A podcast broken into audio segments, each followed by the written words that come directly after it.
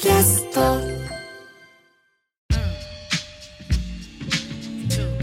ちびまる子ちゃんのねある会の話なんですけどまる子がお寺で開かれるクリスマス会に呼ばれていくっていう話があるんですよ。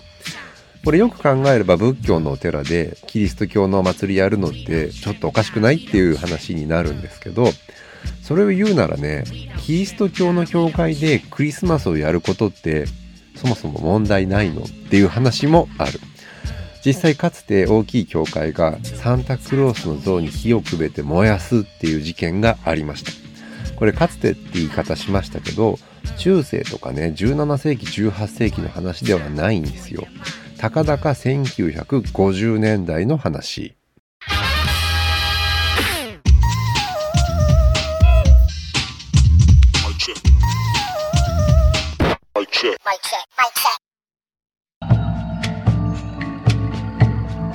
ライター編集者の早水健郎です。今日はねクリスマスの話なんですけどまあこれからするのはフランスの文化人類学者のレヴィストロースが書いた「火あぶりにされたサンタクロース」という本の話です。これはね1951年のフランスの新聞記事の話から始まるんですけど大聖堂の司祭たちがサンタの像を焼き払うっていうね記事が載ったでクリスマスって、まあ、人々がクリスマスツリーに、まあ、飾りをつけたりちょっとねあのいいもの食べてパーティーをしたりプレゼントを交換したりあとまあサンタクロースがね来るっていう話を大人が子供にしたりすると。でサンタクロースがキリストよりも重視されているそれは何事かということで教会は起こった。まあそりゃそうだっていうところもあるんですけどそもそも20世紀半ばの人たちってそれ以前よりもね信仰心って薄くなっている。でもちろん迷信とかも信じなくなってるし教会に行く回数も減っている。だけどクリスマスだけは盛り上がっている。まあそれはね教会も起こりますよねっていう話。で、一方、レヴィストロースは、そうなっていく、なぜクリスマスだけが変わっていくのかっていう理由をちゃんと説明するんですよ。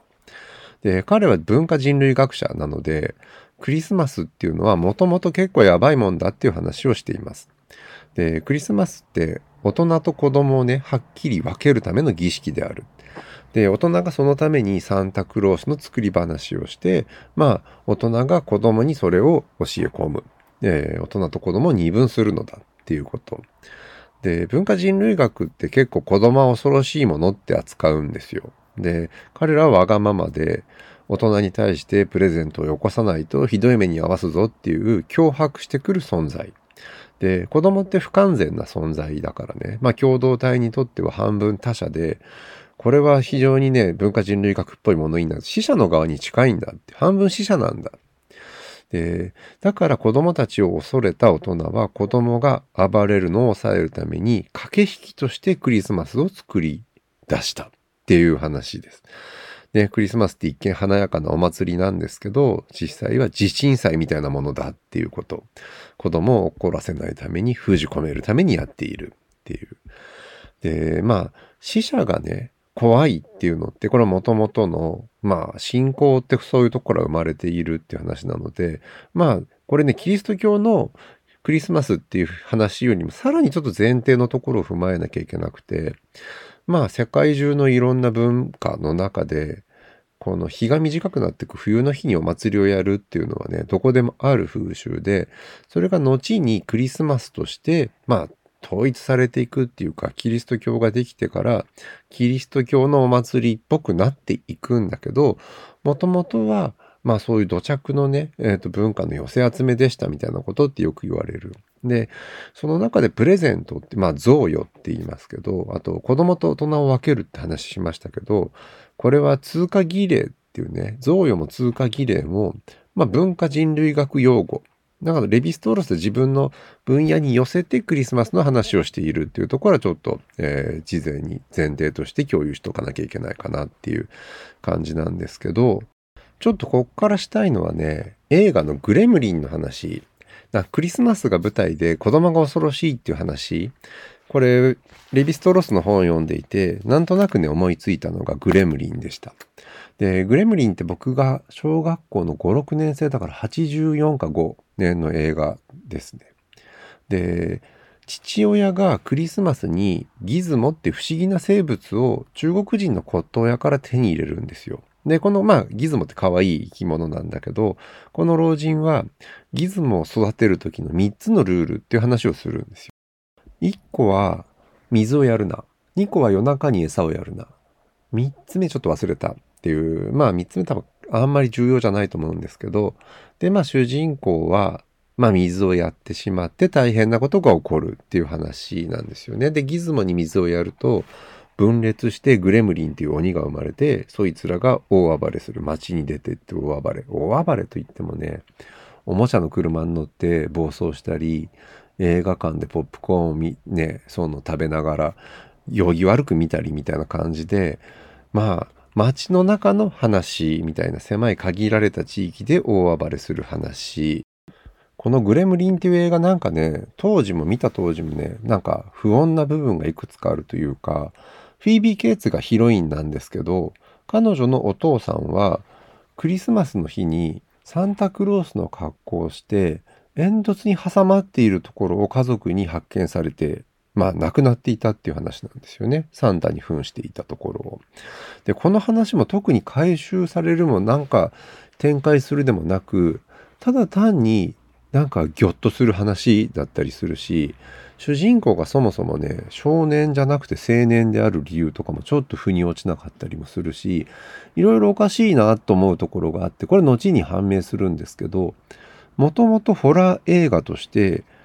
まあ、ダークファンタジーぐらいな感じでいいのかな。で、進んでいた話が、当時の制作組織のスピルバーグって、やっぱり ET 路線というか、そういう売れ線は子供向けのファンタジーを求められたので、まあ、途中で企画自体がそっちに変更されていって、けど、その変更しきれなかった部分が結構残ってるよっていう話なんですよね。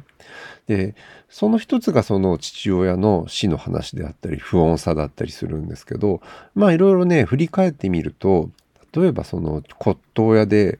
老人が3つの掟を言うみたいな、これってすごいね、文化人類学っぽい話というか、まず民話っぽい、昔話っぽい。そしてそれが教訓話。その約束が守れなかったら街に大変なことが起こる。で、やっちゃいけないことっていうのを指定する3つのタブー。で、このタブーっていうのも文化人類学用語なんですよね。で、文化人類学って、その世界中に残っている、まあそういう民話とか神話とかそういうものの中から共通するような構造を探したりとか、その時にね、まあ儀礼であるとか、タブーであるとかそういう風習の中の共通点探す時のキーワードがまあ今言ったような話ででいわゆる教訓話みたいなものってどのね文化の中でも残っていて一見理由わからないんですよ。なんで水与えちゃいけないのっていう水いらない生き物なんていないでしょとか思うので矛盾はあるんですけどそういう伝説上の存在っていうのは何かしらまあそういうタブーには理由があるみたいなこと？で、まあ、グレムリンってそういう、じゃあなんで水やっちゃいけないの？って答えがあるわけではないんですけど、非常にそういうね、いろんなファンタジーの要素というか、中世っぽい話の、えー、あちこちに出てくる、えー、神話構造でできている。で、それが、まあ、うまくファンタジーになっている部分と、これなんか不思議だなっていうところになんか分かれていって、ちょっとそれが記憶に残る映画になっているっていうね。グレムリンがどうしてそうなったかみたいな話は、ネットフリックスのドキュメンタリーで、えー、見たことがあります。Radio, your station for news. No banana, I ain't a problem. まあ一旦ちょっとレヴィストロースの話に戻ると、この本ってね、100ページぐらいなので、すごい読みやすいんですよ。で、実際にね、レヴィストロスが書いてる部分で、その中でも半分ぐらいで、残りの50ページぐらいは中澤慎一さんの解説になってるんですよね。で、これがないと結構読めないね。レヴィストロースってそこそこ難しい話を書いてきてるし、ちょっと説明が足らないところなんかもあったりする。で、中澤さんの解説の中では、その、やっぱ冬のお祭りの話、これはフランス革命以後の話なので、割と最近の話なんですけど、まあこの本の中では。で、子供組っていうのが結成されて集団的に暴れるようなことが起こっていたっていう話、フランスの話ですよね。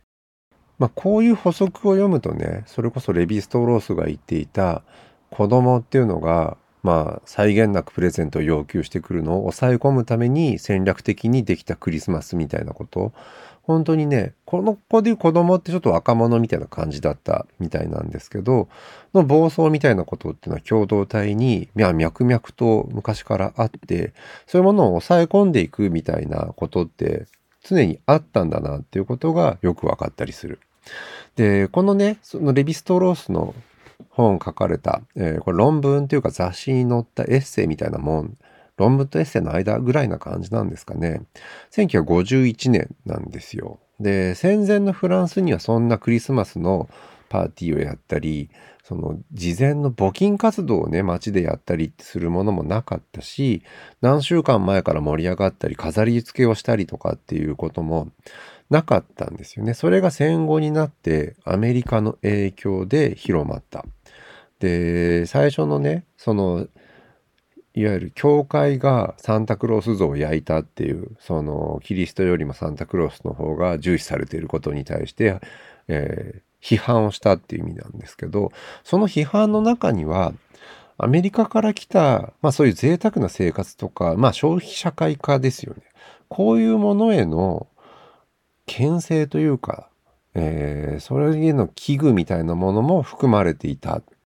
あの、1951年だとね、まだまだ消費社会って割と入り口なんだと思うんですよ。なので、その入り口の部分でレヴィストロースはクリスマスがなぜ盛り上がってるのかって話を書いている。で、宗教的なものとか迷信とかっていうのをどんどん後退しながらクリスマスだけが盛り上がっていく理由っていうのは、これはアメリカ的に社会が、世界がなっていくこと、消費社会になっていくこと、資本主義が、まあ、なんていうか、進めば進むほどクリスマスの方が盛り上がっていくことっていうのを補足して説明しているのは、まあ、解説の中澤真一のパートを読むとわかること。なるほど、クリスマスってそういうことなのかっていうね、非常に納得する話で。で、レヴィストロース自体は、これとは別の理由としてなぜ宗教が交代しながらクリスマスが盛り上がっていくのかみたいな話にはエッセイにはオチがちゃんとついているんですよ。これ新聞記事に戻るんですけどそのクリスマスイブにサンタクロースは火あぶりにされた。でそこにいた人たちはサンタクロースが復活しないかなって望んでいたっていう、これ新聞記事のオチなんですけど、これわかります？つまりキリストって一回復活して、で、それが奇跡だったから、まあ、一大宗教として成立していくわけですよ。で、今度はサンタクロースを教会が燃やしてしまうと、サンタクロース自体が神聖視されてしまって、復活したら神になるっていうことをちょっと予感させて新聞記事は終わっているし、レヴィストロースのエッセイはオチをつけているんですよね。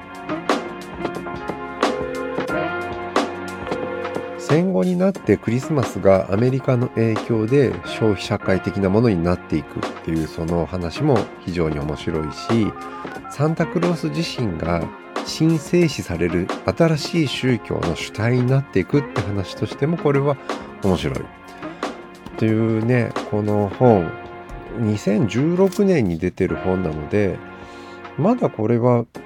絶版ではないんじゃないかな。まだクリスマスに間に合うので、クリスマスプレゼントにするには、えー、最適な本なのかなっていう気はします。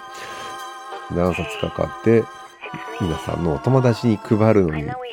値段は1800円だからね、お手頃ですよね。